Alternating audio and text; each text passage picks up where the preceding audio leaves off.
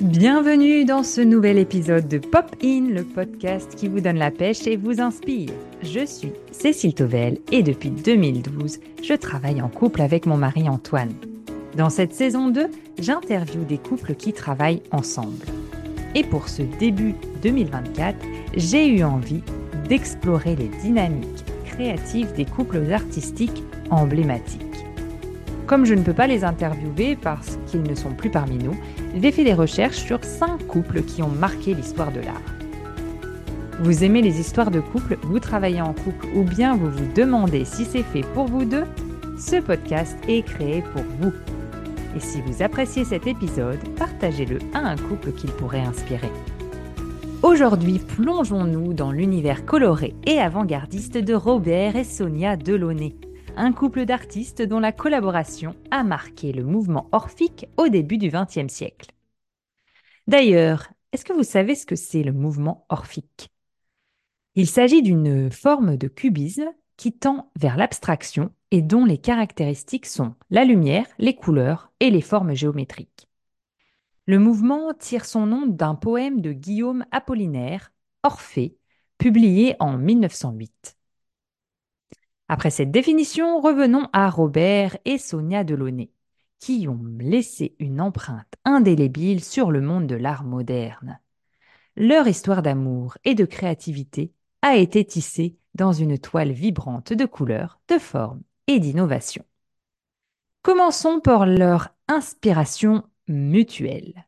Leurs styles distincts se sont souvent entrelacés, chacun influençant l'autre de manière profonde. Sonia, par exemple, a influencé Robert dans ses motifs colorés et son utilisation audacieuse des couleurs, tandis que Robert a apporté une touche géométrique et structurée à l'art de Sonia. Comment se répartissaient-ils les rôles? Leur collaboration était profondément égalitaire. Ils ne se limitaient pas à des rôles stricts, mais plutôt à un échange constant d'idées et de techniques. Chacun apportait sa vision unique à la table, fusionnant ainsi leurs talents pour créer quelque chose de véritablement novateur. Dans leur travail, les rôles étaient souvent fluides.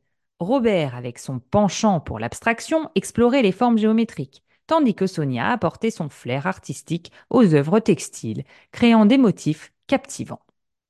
Leur collaboration était une symbiose artistique, chaque élément s'intégrant pour former une œuvre complète. Ce qui leur plaisait particulièrement dans leur mission quotidienne, c'était la symbiose créative. Chaque jour était une aventure artistique où ils expérimentaient avec des formes, des couleurs et des concepts, repoussant les limites de l'art conventionnel.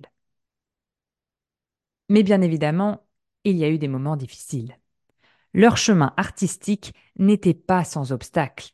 Les défis financiers et les pressions sociales ont mis leur détermination à l'épreuve.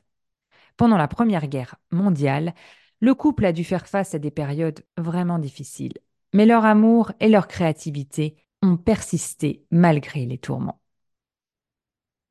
Maintenant, un petit peu plus de positif avec leur plus grande fierté professionnelle. Celle-ci réside probablement dans leur contribution au mouvement orphique dont j'ai parlé précédemment, où ils ont introduit les idées novatrices sur la couleur et la lumière qui ont influencé de nombreux artistes à venir. Parmi leurs réalisations, je vous parlerai sans doute de la décoration murale emblématique de l'exposition internationale des arts décoratifs en 1925 à Paris, qui demeure pour moi l'une des plus grandes fiertés. Leurs œuvres audacieuses ont été saluées comme des pionnières du monde du design moderne. Habituellement, lors de mes interviews, je pose des questions autour de l'équilibre vie pro-vie perso. Voici ce que je peux vous dire pour Sonia et Robert Delaunay. Mariés en 1910, leur fils Charles naît en 1911. Le couple vit dans un enthousiasme bouillonnant. La naissance du bébé ne les empêche pas de créer, l'enfant étant, selon Sonia Delaunay, très calme. Robert et elle peuvent donc travailler librement. Ils ont maintenu leur équilibre en instaurant des moments dédiés à la vie de couple, loin des toiles et des pinceaux. Des escapades régulières et des conversations profondes ont contribué à maintenir la connexion personnelle forte. Une anecdote amusante sur leur couple, c'est qu'on raconte que Robert et Sonia Delaunay partageaient un amour pour la danse et ils étaient souvent aperçus dansant ensemble dans leur studio, transformant leur espace de travail en une véritable scène artistique et joyeuse. Quels étaient leurs projets séparés? Bien que leur collaboration ait été étroite, Robert et Sonia Delaunay ont également mené des projets artistiques de manière indépendante. Cela leur permettait d'explorer des facettes uniques de leur créativité tout en renforçant la richesse de leur partenariat artistique. Dans les années 20 et 30, ils se lient avec les surréalistes Tristan Tzara, Breton, Philippe Soupeau, puis Aragon, Cocteau, Stravinsky. Robert s'essaie à l'art décoratif avec Fernand Léger. Mais en 1934, il revient à l'orphisme abstrait avec ses recherches de rythme inspirées par Mondrian. De son côté, Sonia multiplie les décors, les panneaux, les costumes de danse, de couture. Elle ouvre sa boutique et crée des voitures peintes et décorées par elle. Bugatti, Citroën, Matra. Elle ose de grandes formes géométriques sur vêtements également. Le couple Delaunay s'attaque à tous les sujets, même la publicité, et ils utilisent le néon pour des affiches. Pour l'exposition universelle de 1937, Sonia peint des panneaux décoratifs gigantesques en utilisant 50 peintres chômeurs.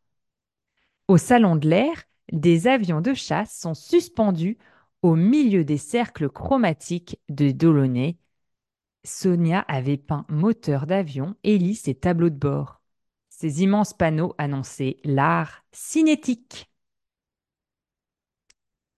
Quelle est leur œuvre la plus connue?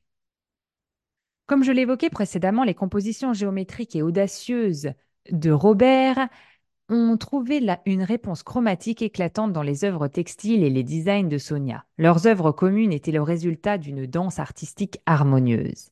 Parmi les œuvres les plus emblématiques, citons les séries de forme circulaire de Sonia et les fenêtres simultanées de Robert, qui incarnent parfaitement la fusion du cubisme, de l'abstraction et de l'expressionnisme. Pour terminer cet épisode, j'ai choisi une anecdote. Il faut aussi savoir que ce couple n'était pas doué pour la vente et la promotion de leur image, malgré tout ce que j'ai énuméré précédemment. Les institutions se méfiaient de ces nouveaux iconoclastes aux toiles trop fantaisistes et colorées. D'ailleurs, Kandinsky subissait le même sort en France. Vous vous rendez compte? Les musées ne les achetaient pas. Et Sonia était traitée de décoratrice, mode et art mineur. Et ce sont ces femmes d'origine russe, Sonia Delaunay et Nina Kandinsky, qui ont fini par imposer leurs hommes par des dons massifs aux musées frileux qui eurent tant de mal à accepter l'art moderne. La vie et l'œuvre de Robert et Sonia Delaunay forment une saga artistique extraordinaire. Leur histoire, faite d'amour et de couleurs vibrantes, continue d'inspirer les générations futures témoignant de la puissance de la collaboration créative et de la persévérance artistique. C'est tout pour cet épisode de Pop In sur Robert et Sonia Delaunay. Rejoignez-moi pour explorer davantage les couples artistiques qui ont redéfini l'histoire de l'art en vous abonnant sur votre plateforme d'écoute préférée. Merci de m'avoir écouté jusqu'ici et à bientôt sur Pop In.